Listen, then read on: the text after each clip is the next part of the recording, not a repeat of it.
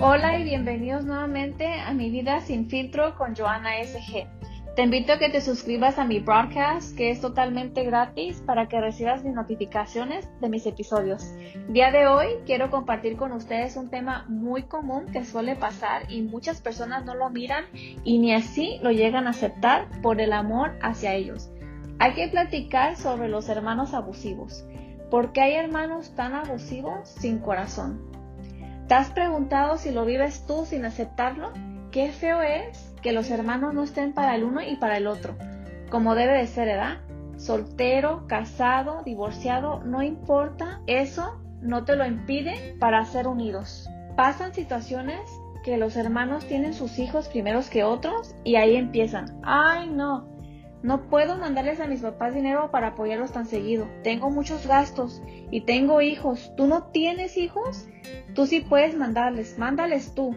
Tengas o no hijos, si de corazón te sale mandarles, lo vas a hacer. Todos son hijos por iguales. Eso no te da más derechos a ti por tener hijos. Todos tenemos gastos. No eres la única que no pague biles, renta, comida, gastos para los niños. Y los que no tienen hijos tienen a sus esposas una responsabilidad con ellas y sus casas, así que antes de aprovecharte por según no tener hijos, piensa en sus esposas, esposos, tal vez no sea mucha cosa para ti. Una esposa, en mi punto de vista, en esta situación, está más unida con su pareja que sus propios hermanos. No hay que ser tan egoístas. Otro ejemplo, ¿les ha pasado que entre los hermanos inviten a familiares?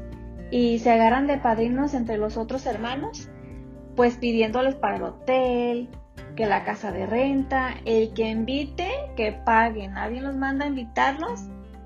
Antes de aprovecharte, pregúntate, ¿no tendrá gastos más importantes que tu casa de renta o tu hotel? Esta situación que les voy a contar pasa sin pensarlo.